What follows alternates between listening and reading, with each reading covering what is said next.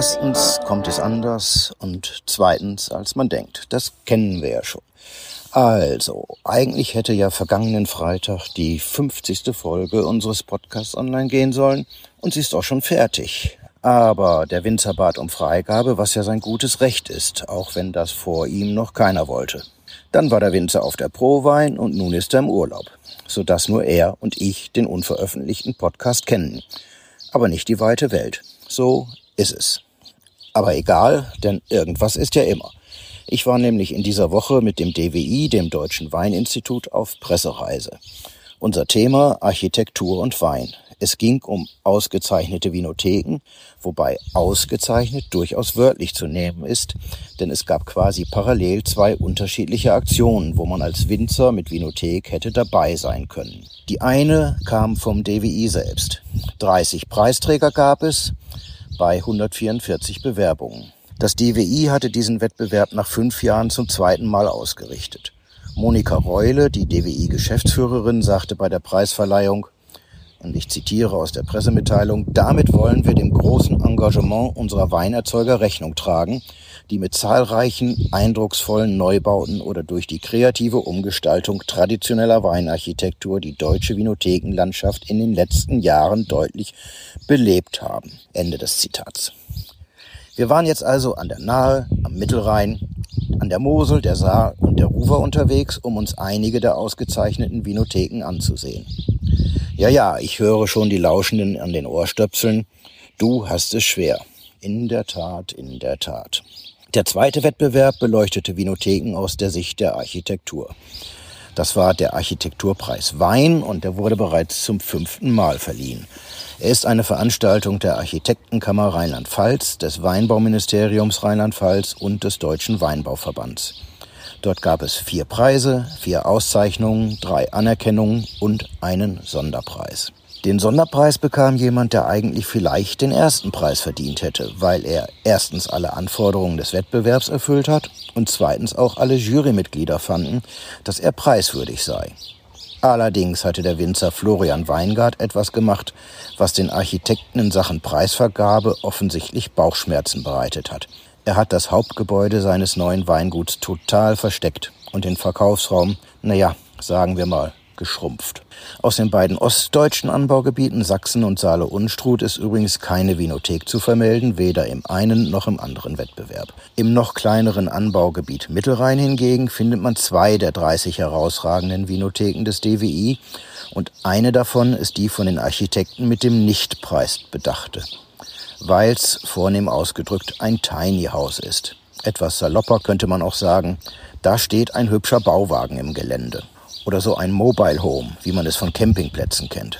Unspektakulär, spektakulär sozusagen. Dort waren wir, wie auch bei sechs anderen. Und wie so oft bei Themenreisen, man redet zwar über den Anlass, aber auch über viele andere Dinge. Florian Weingart, der keinen Preis bekommen hat, weil man nicht viel sieht, hat dafür eine Menge zu sagen. Und guten Wein macht er auch. Mein ganz persönliches Mittelrhein-Weinbild habe ich jedenfalls kräftig revidieren müssen. Ich habe also das iPhone beim Empfang an der Bundesstraße, beim Weg zum Weingut auf dem Wirtschaftsweg und im Weingut selbst in die Luft gehalten und einige O-Töne des redefreudigen Winzers aufgeschnappt. Mit von der Geräuschpartie sind erstens Autos, Züge, Flugzeuge, also bis auf die Schiffe die übliche Rheintalkulisse. Hinzu kommen die plaudernden und fragenden Kolleginnen und Kollegen der Pressereise und einmal ganz deutlich Stefan Wedele, der Geschäftsführer vom Mittelrhein Wein e.V.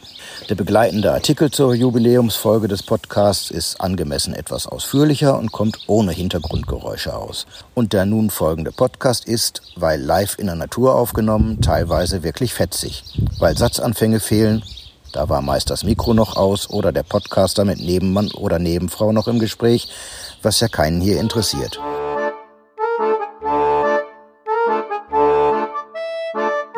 Hektar zu die Produktion von 40.000 Flaschen. Über 80 Prozent macht der Riesling aus und etwas Spätburgunder. Vor wenigen Jahren haben wir äh, ja. dort vorne unseren Betrieb gehabt, äh, hier im Ort. Und wir sind aber zwischenzeitlich äh, an den Wirtschaftsweg in die Weinberge ausgesiedelt. Ähm, wie alle Betriebe hier am Ort waren wir früher ein landwirtschaftlicher Gemischtbetrieb, wo immer der Weinbau sicherlich über Jahrhunderte schon eine Rolle gespielt hat. Aber zusätzlich gab es eben auch noch ein bisschen Viehhaltung, ein bisschen Ackerbau auf der Höhe. Und all die Betriebe haben sich, die heute noch sind in Spey, das Weingut Müller, das Weingut Volk und wir, haben sich also in den 1960er Jahren äh, umstrukturiert zum reinen Weingut und haben die Landwirtschaft sukzessive aufgegeben. Äh, unsere Hochstelle war aber eben im Grunde landwirtschaftlicher Betrieb. Äh, der Weinkeller war unterm Wohnhaus. Wir haben dann die Scheune umgebaut zum Weinlager, Keller angebaut. Mein Vater in der Generation. Trotzdem war das nie optimal, äh, sowohl vom kellerwirtschaftlichen Arbeitsablauf als auch von der, vom klimatechnischen her.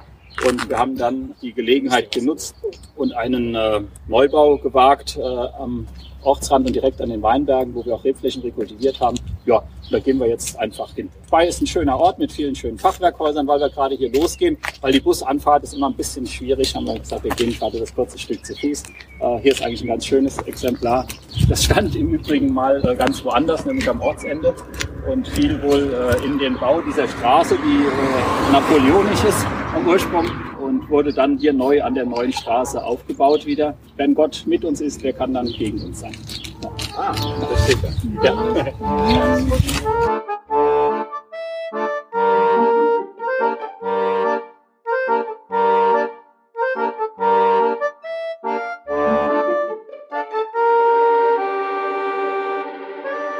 dass wir nicht unbemerkt dran vorbeihuschen. Im Grunde der ganze Hang hinter unserem Ort war natürlich auch mal weinbaulich genutzt. Ähm, wir sind aber hier im Bereich, wo wir so leicht Südosthang haben. Das dreht dann immer weiter, je weiter man um den Rheinbogen herumkommt. Aber es sind halt überall noch Trockenmauern vorhanden und hier sieht man auch noch Rebstöcke, die vermutlich also vor dem Ersten Weltkrieg gepflanzt wurden, weil durch die Pilzkrankheiten, die dann äh, von Südfrankreich kommend hier so um die Jahrhundertwende 19. bis 20. Jahrhundert ankamen, ist danach eigentlich hier nichts mehr gepflanzt worden an Reben, sondern man hat sich ein bisschen auf den Süßkirchenanbau verlagert. Das war hier auch im Ort Spey die letzte Nutzung, die so bis in die 1960er Jahre ging. Aber man findet dann auch noch viele Kirschbäume, aber eben äh, weil die Bäume in die Weinberge gepflanzt wurden, dann auch immer noch mal Rebstöcke, äh, die sich erhalten haben. Ich wollte es Ihnen nur so zeigen, wie sieht das Gelände also aus. Ähm, weil dort vorne beginnt dann äh, äh, unser Bereich, wo wir dann auch entbuscht haben und auch zum Teil Rebflächen rekultiviert haben. Der Napoleon war eben schon mal angesprochen, in der französischen Besatzungszeit kam was sehr Gutes, nämlich die Säkularisation, das heißt die Enteignung des Kirchenbesitzes. Die hat es möglich gemacht, dass die Winzer, die hier über Jahrhunderte im Grunde als Pächter oder auch schon Erbpächter des Landes nur für die Kirche bewirtschaftet haben mit hohen Abgaben, plötzlich Eigentümer des Landes werden konnten. Und äh, es haben sich dann Genossenschaften gegründet, im Grunde in jedem Dorf am Mittelrhein, auch wenn die Genossenschaftstradition am Mittelrhein eigentlich fast zum Erliegen gekommen ist und es heute nur noch selbstvermarktende Betriebe gibt. Ja, das war das eine Positive und das Negative war die Erbteilung und äh, die brachte dann eine enorme Zersplitterung des Besitzes. Wir haben jetzt an unserem neuen Betrieb etwa 10 Hektar arrondierte Fläche. Das waren äh, ungefähr 400 Einzelparzellen von über 200 Eigentümern. Mein Vater hat also äh, mehrere Jahre damit zugebracht, äh, das zu erwerben, also Durchschnittsgrößen von 300 Quadratmeter etwa Fläche. Und hier im Hang dann in der Regel immer längs geteilt, damit keiner nur unten was bekam, sondern jeder unten und oben hinlaufen musste. Und manchmal, wenn das wieder vorne in dem Weinberg ein bisschen konig zulief, dann hat es oben nicht mehr gepasst, um einen ganzen äh, Baumbreite hinzubekommen. Ähm, dann wurden die Grundstücke äh, bis auf wenige Meter äh, schmal. Hm. Ja, das ist also kulturhistorisch. Der Verein hatte ja mal 2000 Hektar, ne? Äh, ja, das war tatsächlich zur Zeit der größten Ausdehnung. Also ähm, 1850 wurden viele Genossenschaften gegründet, so um den Dreh. Und bis Ende des 19. Jahrhunderts erreichte der Mittelrhein seine größte Ausdehnung von 2000 Hektar. Das war natürlich alles links, rechts, äh, Seitentäler und so bestockt, also nicht nur gute Flächen. Aber wir hätten sicherlich ein Potenzial, das so beim Doppelten dessen liegt, was wir heute bewirtschaftet haben. Äh, haben also 450 Hektar sind es etwa. Aber wir hätten sicherlich 700, 800 Hektar hervorragende Lagen. Da fehlt uns noch ein bisschen Winzernachwuchs. Aber es gibt ja ein paar, die jetzt auch wieder zurückgehen. Ja, es gibt ne? äh, genau also. äh, positive Entwicklungen, Betriebe, die sich vergrößert haben, mhm. aber auch tatsächlich ein paar neue ja, im Gebiet. Ja. ja. Aber wir haben hier tatsächlich Flächen, die sich halt auch eignen würden, die Rebfläche jedenfalls ein bisschen zu verlagern in ja. kühlere Bereiche. Was wir hier gepflanzt haben in Spey, der Spätburgunder steht hier also wesentlich besser als in den Kernlagen des Popperdam, weil wir da doch so zehn Tage reife äh, äh Verzögerung haben ähm, gegenüber den heißesten Standorten und das äh, tut dem Spätburgunder sehr gut. Genau. Man kann im Grunde sagen, hier der Standort, das ist so äh, das Burgund vor 30 Jahren. Könnte schlechter sein, oder? Ja, ja. Ja, und wir haben auch ähm, hier ein bisschen Lössüberlagerungen im Schiefer, das sagt gleich nochmal ja, ja. ähm, sodass wir auch da zum Teil ganz ordentliche Kalkgehalte haben, die eigentlich untypisch sind für reine Schieferböden und äh, die das halt nochmal interessanter machen eigentlich für den Spätbewohner. Mhm. Dann äh, darf ich Sie auch noch im Namen der Mittelrhein-Wein-Werbung kurz begrüßen. Wir sind hier quasi am Ende des Bobberder Hamms. Also er fängt jetzt hier danach an. Das hier ist Speyer Zech. Äh, Bobberder Hamm ist unsere größte zusammenhängende Rebfläche mit rund 70 Hektar. Insgesamt haben wir, der Herr Weingart hat schon gesagt, so um die 450 und 470 Hektar im ganzen Tal. Die Lahn gehört auch noch dazu, ist auch so ein Seitental, was ein bisschen vergessen wird manchmal. Ähm, überhaupt ist der Mittelrhein, glaube ich, häufig etwas wird vergessen oder ist etwas äh, unterbewertet, ist noch so ein Geheimtipp teilweise. Aber ich denke, dass wir gerade zum Beispiel auch mit so einem Projekt wie hier, was die Familie Weingart auf die Füße gestellt hat, ähm, zeigen, dass, dass wir uns nicht verstecken müssen und dass es wirklich tolle und innovative Produkte gibt, äh, Projekte gibt. Produkt sowieso, der Wein ist top, keine Frage. Aber auch hier gerade architektonisch, das passt sich in die Landschaft rein. Wir haben modernen Weinbau, ähm, einen tollen Keller, ich weiß nicht, ob wir da auch noch reingehen, aber ja. auch sehr innovativ alles. Ähm, und es passt sich alles in die Landschaft ein, in die Natur. Also sowohl Wohnhaus, Vinothek, Keller und modern gesagt Event Location, Veranstaltungsort, ähm, wie wir es nennen wir, Verkostungsplatz da oben, ist eine tolle Sache. Und ja, wir sind froh, dass wir solche Weingüter haben, wie eben Familie Weingart hier, die sowas auch auf die Beine stellen. Ähm, wir haben noch eine andere ausgezeichnete Vinothek im Ort von Müllers. Und im Norden ist noch in Hammerstein das Weingut Scheidgen. Wir haben ein bisschen anderen Ansatz äh, gewählt, aber ich finde es hier ganz toll. Bei uns sind 120 Kilometer das Anbaugebiet von äh, Bingen, äh, Rüdesheim bis, bis nach Bonn und nur 470 Hektar darauf verteilt. Also im Prinzip das, was Neustadt oder Deidesheim so überhaupt einen Ort haben, das haben wir auf 120 Kilometer. Ne? Das ist also ja, auf jeden Fall, wir freuen uns, dass Sie hier sind. Äh, wünschen Ihnen schöne Einblicke hier und jetzt kann Herrn Weingart übergeben. Ja, prima. Ja, der Herr Scheidkin wäre tatsächlich ein äh, Besuch wert. Äh, tatsächlich beim Architekturpreis Wein 2022, wo jetzt die Preisverleihung war, äh, und wir eine lobende Erwähnung erhalten haben für das Gesamtkonzept. Ähm, eine engere Wahl steht auf der Urkunde ja, zum Architekturpreis Wein. Die, äh, Frau, äh, für die Vizepräsidentin von der Architektenkamera gestern. Ah ja. Die haben wir ah, da, ja, und da haben wir auch über, sie hat ihr Projekt vorgestellt, auch ja, schon, ja, also ja. in Bildern ja. und so. Und wir haben dann auch nochmal diskutiert, ne? so von wegen, weil die Architekten denken ja anders als, sag ich mal, wir jetzt auch als Weininstitut, die, sag mal, das Ideen und das Konzept insgesamt äh, super finden ne? und dementsprechend auch aussehen. Und die Architekten, die schauen dann eben, ist das in sich stimmig mit der Architektur und da gibt es aber dann doch so gewisse Brüche zwischendrin und darum hat es dann aus architektonischer Sicht keinen Preis verdient, aber immerhin eine lobende Erwähnung. Ne? Das ist ja dann, kann man ja schon dann sich glücklich schätzen. So.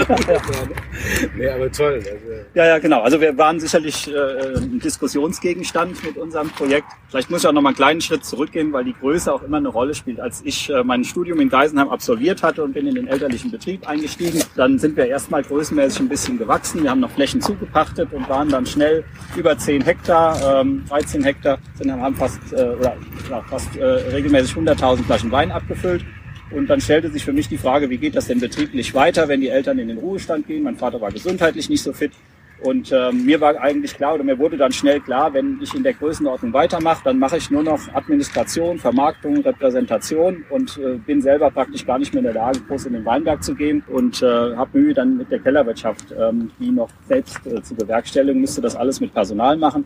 Und dann haben wir einen relativ äh, starken Schnitt gemacht. Wir haben uns also drastisch verkleinert auf die besagten viereinhalb Hektar eigene Fläche, haben anderthalb Hektar Pachtflächen behalten äh, und haben das dann auch hier in dem Neubau so umgesetzt, dass das größenmäßig im Grunde auf uns passt. Der ist also auch nicht auf eine Erweiterung angelegt, weil das war, hatte ich ja schon mal größer. Äh, und jetzt ist es also eine Betriebsstruktur. Eben ist gerade meine Mitarbeiterin gekommen und Praktikantin.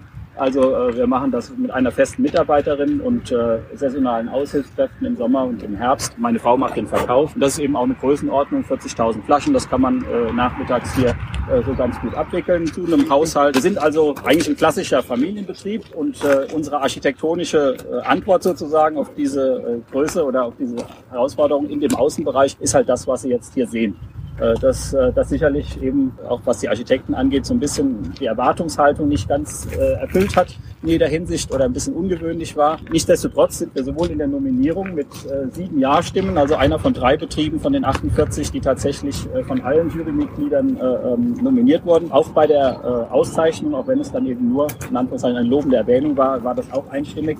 Das heißt, ja, weil auch die Wettbewerbsziele Nachhaltigkeit und Suffizienz waren, also insbesondere die Suffizienz, also quasi eine Größenangepasstheit und eine ja, ähm, äh, Angepasstheit der Mittel, äh, da passten wir so ideal rein, äh, dass letztlich da, glaube ich, auch fast kein Weg vorbeiführt, das irgendwie anzuerkennen.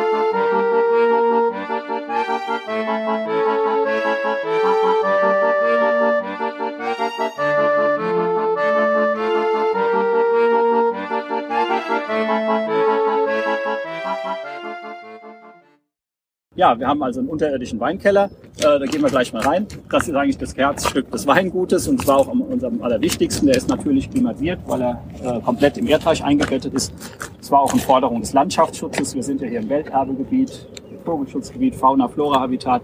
Äh, es sollte sich also hier im Außenbereich ähm, auch äh, möglichst wenig äh, aufdringlich darstellen in der Landschaft. Und da wir eben ein kleiner Betrieb sind und wir nicht so eine große ähm, Vinothek im Grunde brauchen, haben wir also uns für dieses Wagenkonzept entschieden, einfach weil es meiner Frau und mir sowieso gut gefiel, äh, aber auch hier auch von der Landschaftsintegration gut hinpasste. Über den ganzen Sommer sitzen die Leute sowieso am liebsten draußen auf der Terrasse oder oben auf dem Picknickplatz. Der ist vielleicht das Interessanteste jetzt so oder das Innovativste, wenn man so will. Das ist einfach ein Platz, den wir für die Öffentlichkeit zugänglich gemacht haben. Der ist für jeden offen, der hier wandert. Äh, der kann sein, jeder kann seine Vesper mitbringen, kann auch seine Getränke mitbringen.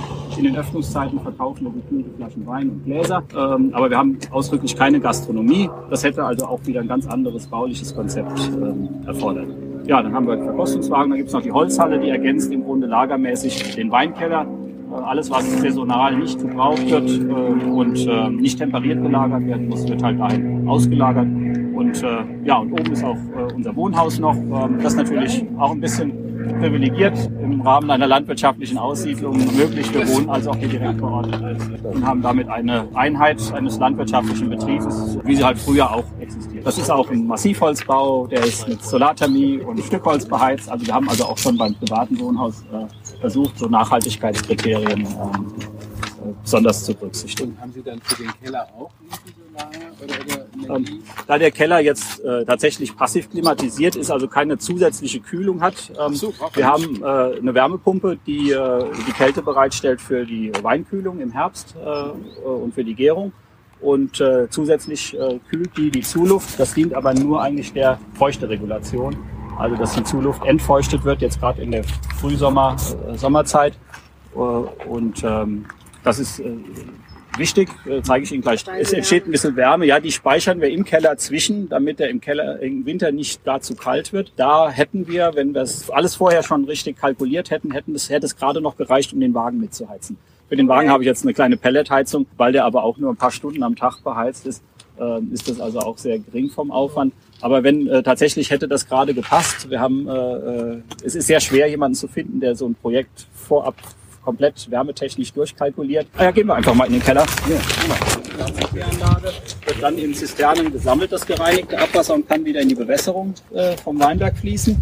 Und das betriebliche Abwasser ist kein Abwasser im Sinne des Wassergesetzes. Äh, das sammeln wir unmittelbar und führen das auch über eine Filter und Pumpe direkt wieder in die Tropfbewässerung der Weinberge zurück. Sodass wir im Grunde so einen geschlossenen Wasserkreislauf auf dem Grundstück haben. Energetisch wäre jetzt noch äh, natürlich optimal, wenn wir auch den Strom noch erzeugen, den wir brauchen.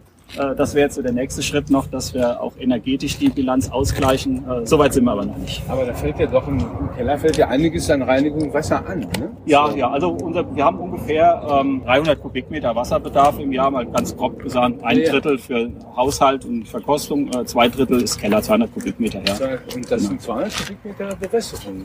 Genau, die man dann wieder nutzen kann. Es ist natürlich so. Ähm, perfekt ist das System insofern auch noch nicht. Ich habe äh, ungefähr 160 Kubikmeter, ähm, Entschuldigung, nee, 70, 110, 120 Kubikmeter Zisternenkapazität derzeit. Das reicht also für eine Abpufferung im Sommer. Wenn ich tatsächlich, und das ist sicherlich auf lange Sicht möglich, also alle Weinbergsflächen bewässern möchte, dann habe ich Wasserrechte dafür genug. Aber dann müsste ich ungefähr 800 Kubikmeter Zisternenkapazität schaffen, also noch eine relativ große Zisterne bauen. Und äh, das wäre dann optimal. Dann könnte ich nämlich alles, was auch im Winter an Wasser anfällt, sammeln und wieder führen. So bewässere ich halt schon mal auch im Winter die Weinberge, wo es halt eigentlich nicht erforderlich ist. Das ist zwar auch, wird durchaus diskutiert, dass man halt äh, äh die Wasserdefizite ausgleicht. In den letzten Jahren war das ja. sicher von Vorteil. Ähm, aber es wäre natürlich optimal, wenn wir das Wasser dann ähm, in die Bedarfszeit hinein speichern könnten. Aber da müssten wir tatsächlich nochmal ja, so eine ähnliche Konstruktion bauen, wie unser Keller sie darstellt.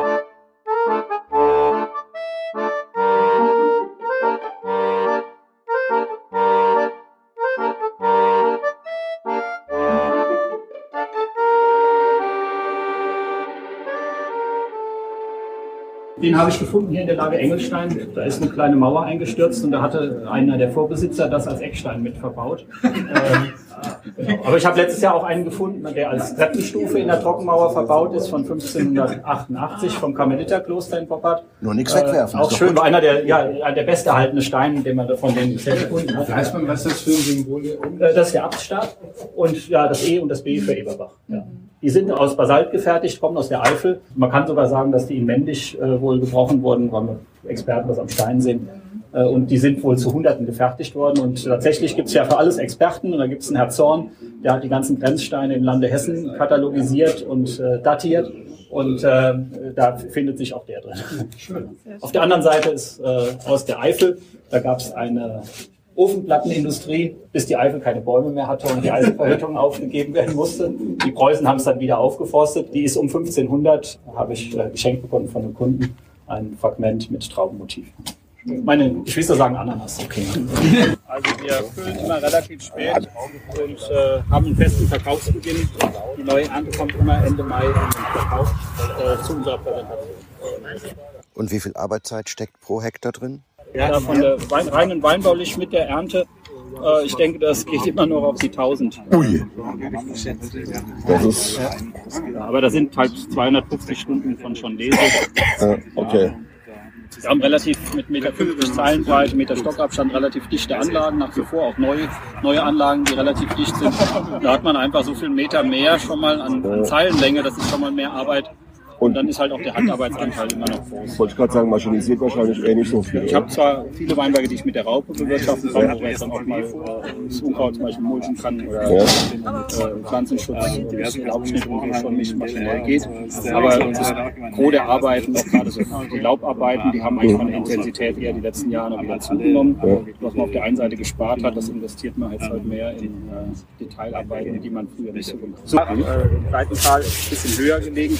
Äh, weil das unser Produktsortiment eigentlich sehr gut ergänzt, äh, weil im Popperdam selbst ernten wir fast jedes Jahr eigentlich überwiegend oder fast ausschließlich Spätlesequalitäten, insbesondere in so Jahrgängen wie 2020.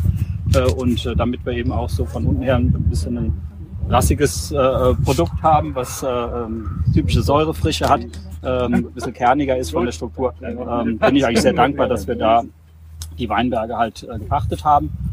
2020 muss man das ein bisschen einschränken, waren die natürlich auch schon äh, recht reif und das merkst du an, den, äh, ja, an der Reife der Frucht, der physiologischen Traubenreife, dass die halt äh, über das hinausgehen, was jetzt vielleicht äh, in dem Durchschnittsjahr dort äh, wächst. Ja. Was jetzt nicht heißen soll, dass in Bacharach schlechtere Trauben wachsen.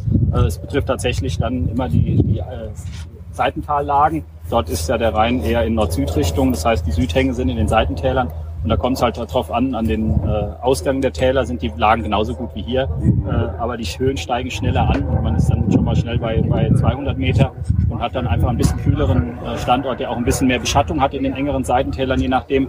Das ist eigentlich jetzt im Hinblick auf den Klimawandel eigentlich eine ganz gute Voraussetzung ja, für die Entwicklung. Ja. Okay. Ja, prima. Engelstein. Ähm, ja, und äh, der Verschnitt schmeckte mir besser als jeder einzelne. Äh, ähm, das ist halt ein bisschen kurios. Ähm, ich bin da eigentlich Traditionalist. Äh, wir verwenden noch die Prädikate und auch die Geschmacksrichtungsangaben durchgängig, die Herkünfte, äh, so eng im Grunde, wie wir sie ernten und dann äh, ausbauen und abfüllen. Gerade für einen so Riesling-lastigen Betrieb, der immer noch in den nördlichen Breiten des Weinbaus liegt in Deutschland, hat sich eigentlich unser Weinrecht, wie, wie es sich über 100 Jahre entwickelt hat, ganz gut bewährt, auch wenn es jetzt leider sozusagen ähm, auf den Friedhof der Geschichte manövriert wird. Äh, nach dem neuen Weinrecht, wo es jetzt das um die Enge der Herkunft gehen soll, äh, da wäre das hier jetzt ein Problem. Es ist eine trockene Spätlese, also für mich ein Spitzenwein. Ähm, aber da er aus zwei Lagen kommt, ähm, wäre er nicht mehr äh, Einzellage, wäre aus der Hinsicht äh, ja Ortswein und damit nicht Spitzenkategorie. Das ist also ein bisschen schwierig. Aber ich habe mich da noch nie einschränken lassen. Das ist auch ein bisschen ein Vorteil, dass wir so klein sind als Betrieb. Äh, ich kann halt meinen Kunden erklären, warum und wie ich einen Wein ausgebaut habe und warum ich ihn genau so abgefüllt habe. Und wir haben also auch schon mal Bacheracher und Popper Hamm verschnitten, weil dort die Säuren sehr hoch, hier sehr niedrig waren. Ähm, was halt letztlich aus meiner Sicht der Weinqualität am besten dient. Ähm, Im Kern stehen natürlich auch bei uns äh, in der Regel dann an der Spitze äh, Einzellagen, Weine, die aus einzelnen Parzellen kommen und äh, getrennt ausgebaut werden. Ähm, aber es ergibt sich halt mal so oder mal so. Ja, 21.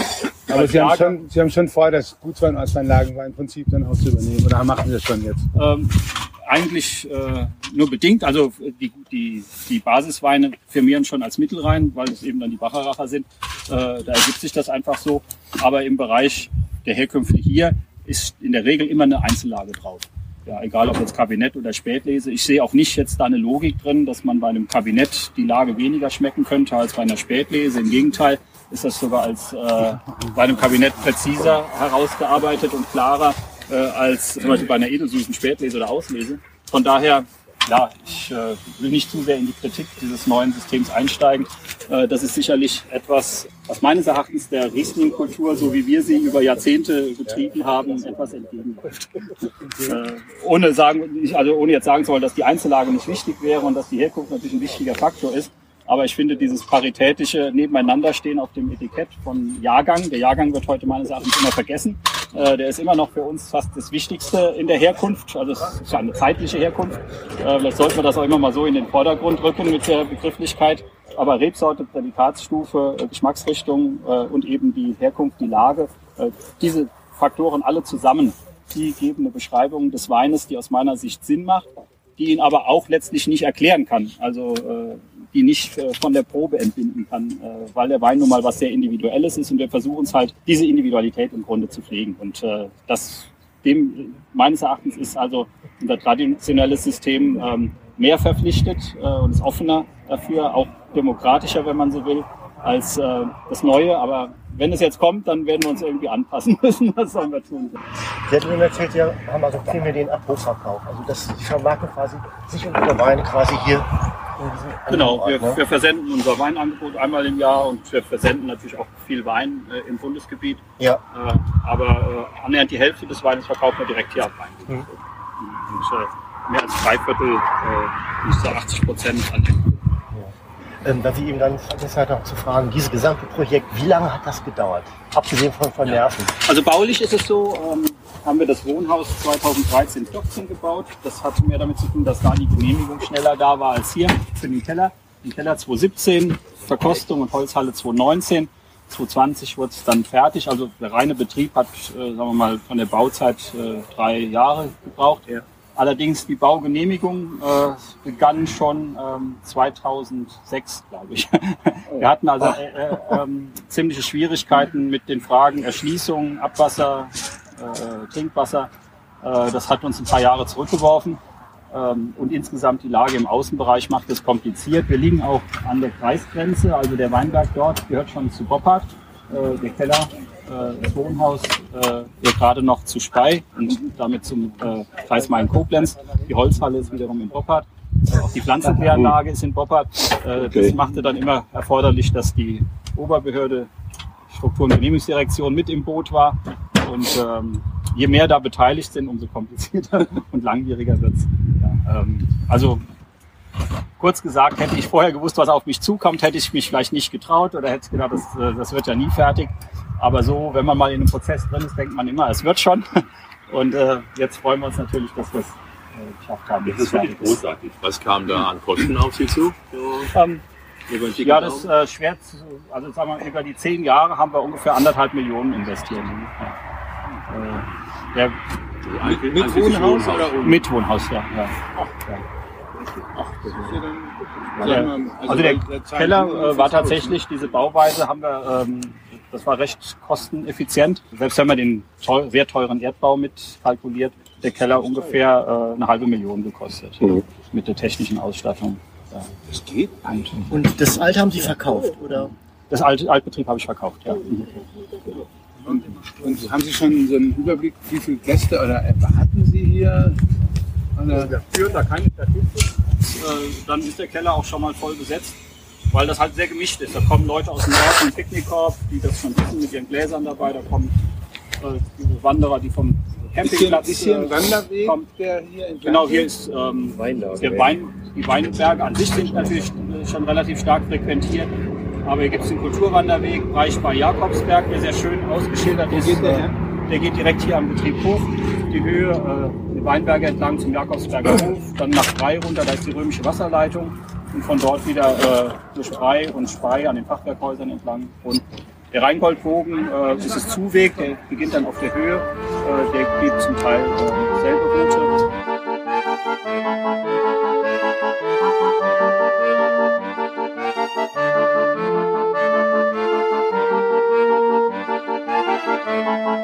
Wo Sie direkt auf den Weinberg gucken können, also unser Spätburgunder, der steht dort, ja, rechts vom Wegeausgang. Hier links ins Tal rein ist Riesling. Das erklärt sich so. Der Poppaler Hamm ist ja eigentlich ein Prallhang des Rheinischen Schiefergebirges, wobei wir hier in der Kurve sich umdreht und wir so ein bisschen hier ins Schwemmland hineinkommt. Die Hänge sind äh, Schiefer, aber wir haben halt äh, zwei Bodenfraktionen, die hier quasi angeweht sind. Einmal der eiszeitliche Flugsand, also Löss, der spielt im unteren Popper Hamm durchaus eine beträchtliche Rolle. Zum Teil nur so ein bisschen eingewaschen, zum Teil aber auch mit einer mehr oder minder mächtigen Auflage. 30 Zentimeter, 50, 80, äh, lokal sogar noch ein bisschen mehr. Sodass äh, hier der Keller zum Beispiel, da hatten wir eine Lössgrube, die war die ganze Baugrube tief, kam kein Stein raus. Und der Löss ist kalkhaltig, das heißt, da haben wir gute Bedingungen auch für den Spätburgunder, haben den also gezielt auf die Bereiche gepflanzt, wo der Kalkgehalt besonders hoch ist. Dann gibt's noch die Vulkanasche, also BIMS äh, vom Lacher See, äh, Eifelvulkanismus, der also auch lokal eine Rolle spielt. Und mit diesen drei Bodenarten ist es schon gar nicht so leicht, das klar zu kartieren. Wir haben also sehr fein auflösende Karten herstellen lassen von den Weinbergen hier in Spey und in der Lage Engelstein, die hier anschließt. Ähm, wir tun uns aber schwer damit, wie man das sinnvoll abgrenzt, weil es halt Mischungen äh, und Übergänge gibt zwischen den einzelnen äh, Bodentypen. Äh, der Schiefer liegt immer unten drunter und ist immer beteiligt, aber halt mehr oder minder dann eben auch der Löss. Also hier stellt sich das so dar, dass eben in das Tal hinein links also quasi auf der Luftseite, auf der windzugewandten Seite der Löss wieder abgetragen ist. Wir haben da einen reinen, äh, relativ leichten Schieferboden. Hier auf der Lehseite, hinter so einer Felsrippe, äh, war das mächtig Löss äh, überfüllt. Ja, gut. Dankeschön. Weiter um die Kurve rum und oben auf dem Plateau ist es dann eben auch Löss äh, geprägt, sodass da das für den Spätburgunder günstig war. Und so muss man immer durch die Weinberge gehen. Es gibt also auch hier, die Parzelle heißt bezeichnenderweise in der Grube, weil da hinten gibt es nochmal so eine kleine Senke. Die ist dann auch wieder stark lössverfüllt. Zwischendrin ist aber auch ein Bereich wieder reiner Schiefer. Und so äh, muss man immer sehr punktuell und genau schauen, also auch eine Klassifizierung von Lagen, wie sie jetzt ja vielerorts praktiziert wird, macht meines Erachtens innerhalb der Lagenabgrenzung, wie sie 1970 im Weinrecht gemacht wurde, hier gar keinen Sinn. Äh, man müsste immer mindestens auf die Ebene der alten Gemarkungen zurückgehen. Und eigentlich muss man da nochmal äh, detaillierter schauen, weil das halt in den Hängen mit ihren Mulden und Felsrippen weiter oben und weiter unten am Hang äh, lokal sehr große Unterschiede gibt, die man dann im Detail schauen muss nochmal zurück zu Ihrem Projekt hier. Mhm. Haben Sie das gemacht, weil Sie das wollten oder vielleicht ein Stück weit, weil Sie das mussten, um vielleicht auch Ihr, Sie haben ja viel Abrufverkauf, Ihren Kunden auch nochmal was zu bieten? Ja. Ja, müssen ist schwer zu sagen. Also es stand halt vor der Entscheidung, sanieren wir den alten Betrieb äh, oder bauen wir neu. Also tatsächlich war mein erster Gedanke der Neubau wegen des Kellers, weil er einfach Möglichkeiten geboten hat, die wir im alten Betrieb nie hätten umsetzen können. Also äh, komplett auf eine Ebene, ebenerdig zugänglich und natürlich klimatisiert. Das hätte halt im Altbau nie geklappt. Das andere kam eigentlich dann so ein bisschen dazu. Ich glaube, dass wir damit als kleiner Betrieb auch unseren Absatz äh, für diese Generation oder für die Zukunft sichern weil wir eben dem Kunden tatsächlich ein Erlebnis bieten, das wir ihnen im, im Ort äh, nie hätten bieten können. Also unmittelbar in den Weinbergen, mit Blick auf die Weinberge, auf die Landschaft, äh, die Weine zu verkosten, hat halt eine ganz andere Qualität. Sie haben ja diverse Alleinstellungsmerkmale kreiert eigentlich. Hm, ja, ja, ja, genau. Und die werden wohl auch bleiben. Also nach meinem Genehmigungsverfahren, ich glaube nicht, dass es noch viele Neubauten geben wird hier im Gebiet, ja, die im Außenbereich sind. Ja. Ich gucke jetzt gerade ja. für die Zukunft. Haben, äh, Zukunft, sage ich mal, weinbautechnisch auch gesichert? Also, wir haben drei Töchter, die sind zwischen 17 und 25. Äh, die studieren Psychologie, Soziologie und sind noch Schülerin. Äh, also da sieht es nicht so nach einem direkten Betriebsnachfolger aus. Nicht nach dem Quereinsteiger. Aber, ich wollte gerade sagen, das gibt sich. Nach dem Studium gibt sich das. Also ich habe noch ein paar Jahre vor mir und dann kann man das äh, mal Ruhe. Genau. Die Töchter kriegen dann Winzer zum Ja, vielleicht genau, bringen sie den richtigen Mann mit. Genau. Also mir war erstmal wichtig, sagen wir mal, dass der Betrieb überhaupt ähm, einen Verkehrswert hat, sage ich mal. Das ist ja nicht selbstverständlich und im Steillagenbetrieb auch nicht so einfach, dass also der Betrieb grundsätzlich eine Struktur hat, die es ermöglicht, dass er auch mal weitergeführt wird. Ob das jetzt innerhalb der Familie, außerhalb der Familie ist, das ist jetzt nicht so, dass ich da so ähm, Schollen fixiert bin oder wie man es nennen will, dass das, also dass ich da nicht offen wäre auch für andere Lösungen, weil das ist sicherlich, ich bin zwar auch in den elterlichen Betrieb eingestiegen, ich habe aber auch vier Geschwister, die ganz was anderes machen. Also ähm, das ist äh, nicht so selbstverständlich oder sollte es auf gar keinen Fall auch einen Zwang geben. Von daher, ja. Ähm, In Rheinhessen würden wir jetzt fragen, mit 4,5 Hektar kann man das alles finanzieren? Ähm, ja, also zum einen haben wir natürlich ein bisschen ähm, äh, diese große Investition auch aus der Verkleinerung des Betriebes finanziert, so dass ich jetzt nicht äh, mit einer Million Schulden rumlaufe, Gott sei Dank. Aber es belastet uns natürlich schon noch etliche Jahre. Aber wir vermarkten unsere Weine eben zwar nicht zu sehr, sehr hohen Preisen, wenn man jetzt die Liste schaut, aber wir vermarkten sie zu den Preisen, die da stehen. Ähm, das heißt, ähm, wir machen so grob 400.000 äh, Euro Umsatz im Jahr und ähm, das ist so mein Wunsch, dass wir das auch äh, abtragen. Ja. genau. Das ist natürlich sowas. Der Markt hat sich sehr professionalisiert in dieser Hinsicht. Im Handel kann ich äh, praktisch nicht Fuß fassen, weil ich die Margen nicht biete. Äh, das kann ich auch nicht, dann kann ich nicht davon leben. Also äh, bin ich im Grunde schon, deshalb ist das auch schon Ihre Frage berechtigt, also die Vermarktung hier vor Ort, die ist schon elementar, auch für ähm, oder existenziell für den Betrieb, keine Frage. Werden Sie Ihre Preise auch sukzessive jetzt auch äh, erhöhen müssen? Es wird sicher Anpassungen geben. Also ich habe jetzt dieses Jahr auch, weil ich den 21er Jahrgang jetzt nicht unbedingt als Qualitätssprung zum 20er sehe, das muss ja auch immer in der Kontinuität stimmen, da kann man nicht einfach die Preise erhöhen, weil man denkt, jetzt wäre es aber schön. Auch diese Corona-Dings, ich denke, dass die Leute sich alle wirtschaftlich auch mehr Gedanken machen. Also wir haben das jetzt mal sehr moderat gehalten. Die neuen QBAs, die gehen mal 50 Cent hoch. Aber ansonsten gibt es eigentlich dieses Jahr keine Preiserhöhung. Wir sind auch noch dieses Jahr ganz gut davongekommen. Also es gab moderate Preiserhöhungen für meine Korken, Flaschen, Kartonagen, die ich dieses Jahr eingekauft habe. Aber seit ich sie bekommen habe, sind die Preise durchweg um 20 Prozent gestiegen. Also es ist äh, unabdingbar, dass wir im nächsten Jahr das äh, moderat mit äh. Die haben ja nicht so hohe Personalkosten, weil das ist ja auch nochmal ein elementarer Faktor. Auch ein Faktor. Ja, die sind schon hoch im Verhältnis zur Betriebsgröße. Äh, einen festen Mitarbeiter und Aushilfskräfte und so. Das summiert sich schon, weil wir doch relativ hohe Arbeitsstunden im, im Außenbereich haben. Im Außenbereich. Ja, ja, ja ähm, ich denke schon, dass wir immer noch eher auf 1000 gehen äh, als äh, äh auf 800. Also 900 ist sicher das Minimum. Ja. Wie, wie viel Prozent Steillagen? 100 Prozent. Und aber haben Sie schon mal angedacht, Drohnen einzusetzen? Ähm, ich verfolge immer so ein bisschen, also die Pflanzenschutzwirksamkeit der Drohnen ist äh, äh, bisher noch nicht so hundertprozentig gut gewesen, glaube ich. Aber wenn die natürlich gängig werden und vielleicht den Hubschrauber zum Teil ersetzen, also ich spritze so zur Hälfte selbst, zur Hälfte mit dem Hubschrauber, dann wäre das natürlich. Äh, ist das noch erlaubt hier? Ja, ja. Ähm, also das ist ja, ähm, der arbeitet zwar europaweit im Grunde immer noch mit, nur noch mit einer Ausnahmegenehmigung, aber die wird bisher also immer noch erteilt, äh, also die Steillagen ausschließlich mit strengen Auflagen, wo er fliegen darf, Abstandsauflagen und so fort. Liegt also an Mosel und Rhein nach wie vor. Dann haben Sie mit Seilzug oder Raupen? Äh, ich habe eine Raupe, ja, kleine Raupe. Ist alles raupenbefahrbar? Äh, ja, wir haben auch Terrassen, äh, die also nicht erschlossen sind, ungefähr ähm, 80 A. Aber der Rest, den kann ich mit der Raupe fahren. Und äh, jetzt machen Sie ja so unglaublich viel Nachhaltigkeit, Umwelt und so weiter.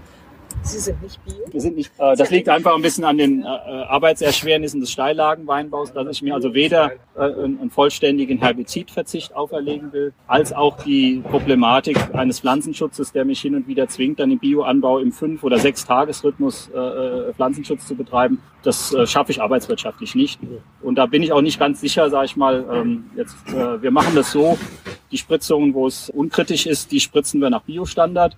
Äh, aber jetzt Bereich Vorblüte, Nachblüte, also die besonders kritischen Phasen, äh, da verwende ich doch konventionelle Fungizide, weil die einfach längere Wirkungsdauer haben, systemische Wirkung haben. Und äh, damit sind wir eigentlich jetzt ganz gut auch durch schwierige Jahre wie das letzte zum Beispiel gekommen, wo wir praktisch vernachlässigbaren Verlust hatten jetzt durch Krankheiten. Da hätte ich dann auch wirklich Probleme, wenn mich dann ein Bioanbau nochmal vielleicht äh, in bestimmten Jahren 20, 25 Prozent der Ernte kosten würde, das würde mich wirtschaftlich auch äh, dann in Schwierigkeiten bringen. Sie noch was für Fernsehen oder für die äh, Das wäre super, ähm, aber wir haben so viel äh, Projekte jetzt äh, selber äh, angestoßen und noch in Arbeit, ähm, dass ich jetzt so diesen bürokratischen Aufwand äh, der Zertifizierung bisher noch scheue. Aber wenn uns mal nichts mehr selber einfällt, dann wäre das nicht gut. Quasi danach. Aber ich, also die Bürokratie, ja. das macht mir immer ein bisschen Angst. das schon, was sowieso erforderlich ist, schaffe ich immer auf den letzten Drücker und mir dann selber noch Sachen aufzuhalsen. Da äh, bin ich ein bisschen zögerlich. Ja. Bei äh, in der Zeche Riesling-Kabinett Feinherb. Der kommt also aus dem Riesling-Teil von dem Speyer Weinberg. Äh, auch äh, relativ niedrigem Ertrag letztes Jahr, weil wir hier ein bisschen einen Hagel hatten nur in die 30 Hektoliter pro Hektar, 90 Grad Öchsle. Ja, Kabinett äh, und Spätlese sind eigentlich beide Charakteristika so ein bisschen da. Von Extrakt und Dichte und Länge ist es durchaus auch spätlesewürdig, aber sagen wir, Aromatik, Frische, Säure ähm, ist ein bisschen mehr Kabinett. Stilistik, so habe ich mich jetzt dafür Kabinett entschieden. Und? Was, was, was hat der Alkohol? Äh, 11, 11 Die trockenen Weine vergehren wir durchaus auch mit Reinzuchthefe, auch jetzt hier im neuen Keller erstmal, obwohl wir da bessere Möglichkeiten haben als im Altbetrieb, weil die Temperaturen äh, im Herbst im Grunde im Keller am höchsten sind, naturbedingt und sich dann auch relativ lange halten stabil bis Ende des Jahres, sodass die Gärung also auch nicht äh, durch eine zu ähm, starkes Abfallen der Kellertemperatur unterbrochen wird. Aber trotzdem ist halt schwierig, die Spontangärer trocken zu kriegen äh, immer. Und ähm, die Feinherben und Süßen, die werden halt spontan vergoren. Und da muss man ein bisschen flexibel sein und nicht jeder Wein macht das, was er soll. Äh, das führt so ein bisschen zu dem Begriff Anarchie. Wenn Sie sehr interessiert, auf meiner Internetseite habe ich einen kleinen Aufsatz zum Thema Anarchie. Äh, beim Wein, was ist das? Ähm, es geht so ein bisschen um eine, ja, ich sag mal, eine, eine ganz klassische und auch nicht äh, eigentlich sehr konservative und gar nicht äh, revolutionäre äh, Ansicht des äh, relativ minimal invasiven Önologie und auch sich halt der Natur ein bisschen anzupassen. Also die, der Jahrgang und die Bedingungen des Jahrgangs geben halt vor, wann, wo, wie wir ernten. Und natürlich äh, der Gärverlauf ist auch nicht immer planbar. Und manche behalten halt mehr, manche weniger Restsüße. Und wenn es passt, äh, ist es gut. Und Anarchie ist ein Wein, der hin und wieder mal vorkommt im Sortiment, immer etwas überraschend, auch für uns, der vielleicht nicht im gewohnten Geschmackskorridor trocken, halbtrocken, süß sich bewegt, sondern oft so ein bisschen zwischendrin, der aber sensorisch äh, manchmal überraschend herb, manchmal äh, also nicht ganz den Erwartungen entspricht und äh, der so ein bisschen Ausdruck dieser ähm, ja, ich benutze das Wort eigentlich nicht so gerne, äh, Philosophie ist. Ähm, weil es hört immer über Philosophie beim Wein und äh, man meint es eigentlich nicht. Wie sind Sie denn spontan gärungsmäßig unterwegs? Ja, alles Feinherbe und Restsüße ist eher spontan. Okay. Ja, also eher beziehungsweise eigentlich durchgängig. Und kommen Sie dann auch auf die Idee zu sagen, stopp das mal? Ja, wir haben natürlich auch restsüße Weine, die wir in der Gärung dann stoppen. Ja, äh, ja genau, nehmen wir den noch. Ja, okay. Ja, die Süßen müssen dann nochmal wiederkommen. Ich habe jetzt noch eine feinherbe Spätlese. Ich war in Mainz bei der Preisverleihung. Ach ja, ja. Und fand eigentlich das Spannende, von dem ich das Gefühl hatte, dass die Architekten es nicht verstanden haben, dass sie gesagt haben, unser Konzept war eigentlich der bewusste Verzicht auf Bauen auf Gebäude. Mhm, mhm. Wo man natürlich, da steckt natürlich auch drin, wo man sich da ein bisschen schwer tut. Ja, ich glaube auch Architekten haben auch lieber für, lieber für Fürsten gebaut als für Bauern. Ja, ja. ja. Ähm, ja aber diese, diese Idee zu sagen, wir gehen in Weinberg und wir verzichten im Grunde auf in, Bauen. In dem Ausstellungsbeschreibung war auch dieser etwas kuriose Satz, äh, der Verzicht auf vermarktbare Bilder von Architektur ist eine Haltung, die es zu würdigen gilt. Und dann hat meine Tochter hat gefragt, die war auch mit, ähm, die Kinder waren mit, äh, Haben die jetzt gesagt, dass es hässlich ist? ich glaube tatsächlich, dass wenn man diese Nachhaltigkeit, die Suffizienzfragen wirklich in den Fokus rückt und das Ganze, ähm, dass man im Grunde die klassischen Bilder von Architektur und diese Erwartungen und Werte äh, ähm, äh, ja. anpassen muss. Ja, die sind nicht mehr die dieselben. Ja. Also ist klar, jetzt so ein es ist schön gebaut, aber man sieht es nicht. Ja, oder auch äh, so ein Wagen, also ein Tiny House, das kann ja auch schön sein. Man muss es eben man braucht aber andere Bewertungskriterien äh, gleich, als man klassisch erwartet. Und wenn ich natürlich in der Weinwirtschaft eigentlich das Chateau so als Inbild der, der Weinarchitektur immer noch gilt und ja, Bauten, die das aufgreifen und Dings, oder das Gutshaus, sagen wir mal in Deutschland, oder die, die bürgerliche Villa, die auf dem Land ist, das ist ja im Grunde das Chateau oder, oder das Gutshaus, ähm, das Leitbild ist, dann ähm, komme ich natürlich mit so einem Wagen nicht zurecht. Wobei der Wagen natürlich auch für eine ganz bodenständige landwirtschaftliche Sichtweise eine Herausforderung ist, muss man natürlich auch sagen, klar. Weil das ja dieser Widerspruch zwischen Sesshaftigkeit und äh, Mobilität. Sagen wir mal ganz kurz was zum ja. Bopper Ham und dem, ähm, zum Terroir auch nochmal zum Boden. Ja, ähm, das sind Bopper Ham Ohlenberg, Riesling, Spätlese, Feinherb. Also eigentlich zwei Weine, die sich von der Restsüße her und auch vom Alkohol her recht ähnlich sind wo aus meiner Sicht hier aber ein bisschen mehr Cremigkeit, äh, gelbe Fruchtfülle da ist, äh, was halt dann diese Schwelle zur Spätlese also voll überschreitet.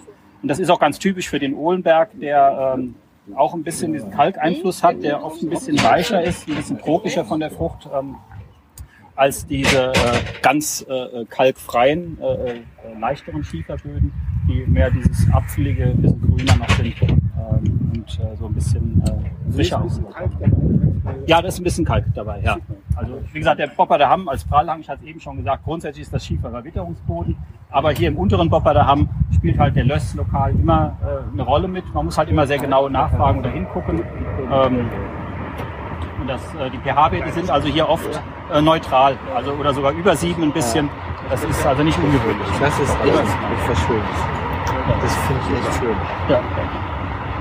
Schön wow. auf der Terrasse. Und äh, ich habe Ihnen jetzt viele Feinherbe vorgestellt. Wir haben auch noch eine Engelstein-Spätlese Feinherbe, weil ich immer noch finde, äh, äh, Riesling vom Mittelrhein ist eigentlich oft prädestiniert für diese halbtrocken feinherbe Richtung. Und äh, da finde ich es auch total schade, dass das neue Weinrecht so äh, das große Gewächs äh, und der VDP auch, das an die Spitze setzt als trockenen Wein und diese Kategorie, die für den Riesling auch historisch, traditionell so unheimlich wichtig ist, damit im Grunde ein bisschen marginalisiert wird. Mm, mm, mm. Das war jetzt wieder ein bisschen politisch, wollte ich gar nicht. ja, ja. Ich, ich, hoffe, er schmeckt. Ähm, ja, ja, leider äh, sind Sie unter Zeitdruck. Ich will Sie nicht hetzen und schicken. Ich kann Sie noch gerne bis an den Bus begleiten, wenn Sie noch eine Frage haben.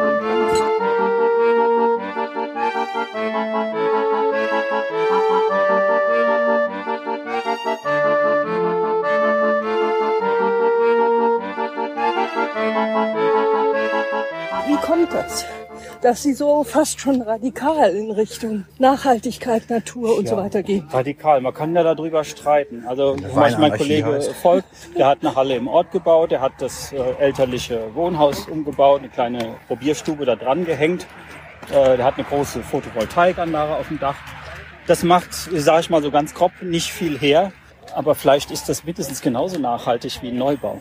Also im Grunde ist die Frage eher gewesen, kann man einen Neubau überhaupt verantworten und wenn ja, dann in welcher Form? Und äh, das war dann halt die Antwort, die wir jetzt so da gegeben haben. Vielleicht, da kommt, glaube ich, eher so ein relativ konservativer Ansatz eigentlich durch, verbunden äh, mit so ein bisschen ökologischen Dings. Also ja, äh, meine Frau hat auch viel so ähm, in diesem ökologischen da auch Aspekte mit dazu gebracht was weiß ich, wir sind ein veganer Haushalt zum Beispiel. Ich mache aber auch äh, eben ein bisschen meinen Hausgarten, so gut ich das zeitlich schaffe. Einfach auch, weil meine Mutter das immer gemacht hat und mein Großvater schon. Als ich die Liste jetzt geschrieben habe, da habe ich ja diesen äh, so einen kleinen Satz, diesen eigentlich erforderlichen Paradigmenwechsel, vielleicht wenn man Architektur bewertet, ja. äh, aus diesem Nachhaltigkeits- und Suffizienzansatz heraus, äh, dass man dann eben vielleicht Leitbilder in Frage stellen muss, die lange äh, gewachsen sind und im Grunde diese, ja im Grunde haben wir heute keinen Ökokollaps auf der Welt bisher oder, oder nähern uns den äh, zwar an, aber weil zwei Drittel der Weltbevölkerung noch äh, Subsistenzlandwirtschaft betreiben und nichts verbrauchen großartig.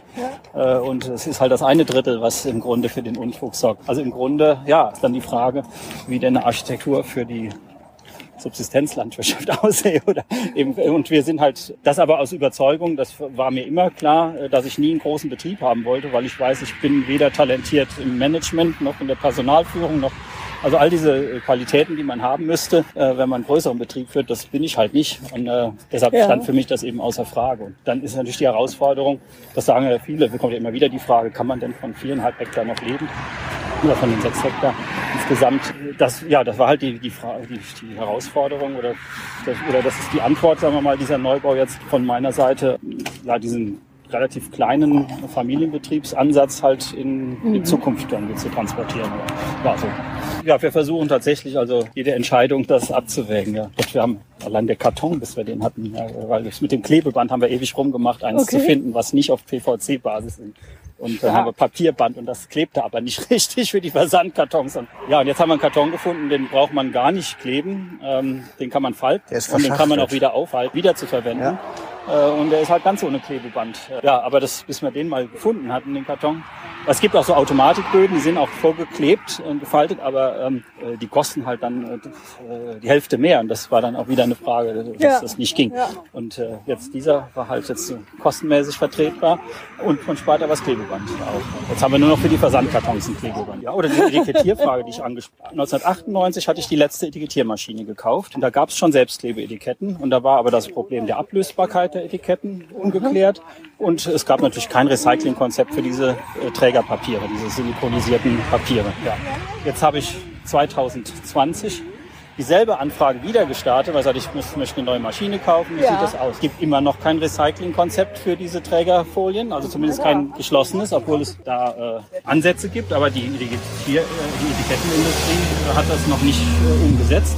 Und, und die Ablösbarkeit ist immer noch problematisch. Also man kann zwar spezielle ablösbare bestellen, aber das machen die höchst ungern, weil das mit Risiken behaftet ist, wenn die Flaschen mal Sonne abkriegen und so, dann geht das nicht mehr und so. Also im Grunde ist die Wiederverwertbarkeit der Flaschen da nicht eingepreist in diesem System. Und, und wenn äh, Sie ja, das, da haben wir Ihre Etiketten, wie kleben die jetzt mit der Maschine auf der Flasche? Äh, das ist also mit einem Nassleim, also äh, Leim aus dem Eimer. Wie früher. Da, da habe ich jetzt allerdings, ähm, das war dann jetzt auch noch eine Herausforderung, ähm, wir haben auch die Etikettierqualität war jetzt dieses Jahr noch nicht durchgängig perfekt. Ich musste das System erstmal kennenlernen. Wir haben dann auch einen veganen Leim jetzt gewählt, weil die normalerweise auf Casein, Milchbasis äh, oder auf ähm, äh, ja, anderen tierischen Produkten okay. sind. Was. Gut, das war dann der letzte Baustein, dass man sagen kann im Grunde, jetzt ist die Produktion auch vegan. ähm, die tierischen Schönungsmittel und so, das haben wir schon länger. Ich wollte gerade sagen, also gelegt, mit Eiweiß ja. schönen tun Sie dann sicher auch nicht. Nee, nee, nee, genau. Schönen Sie überhaupt? Fast nie, aber ich habe auf der Internetseite auch eine äh, vollständige Liste okay. äh, aller Stoffe, die ja. wir überhaupt ja. verwenden, auch mit der Einstufung, ob häufig oder wenig. Also ähm, schön kein Bentonit. Äh, ja. ja, aber im, im Grunde eigentlich die meisten Weine gar nichts. Aber ich behalte mir zum Beispiel vor, dass wir schon mal eine Kohleschönung machen. Wir machen auch Säuerung mit Kalk, wenn das erforderlich ist. Okay. Ähm, aber wie gesagt, steht, wenn ja. Sie das interessiert, steht also auf der Liste, auf der Internetseite. Die ist ohnehin relativ. Ähm, das ist sehr informativ. Breit.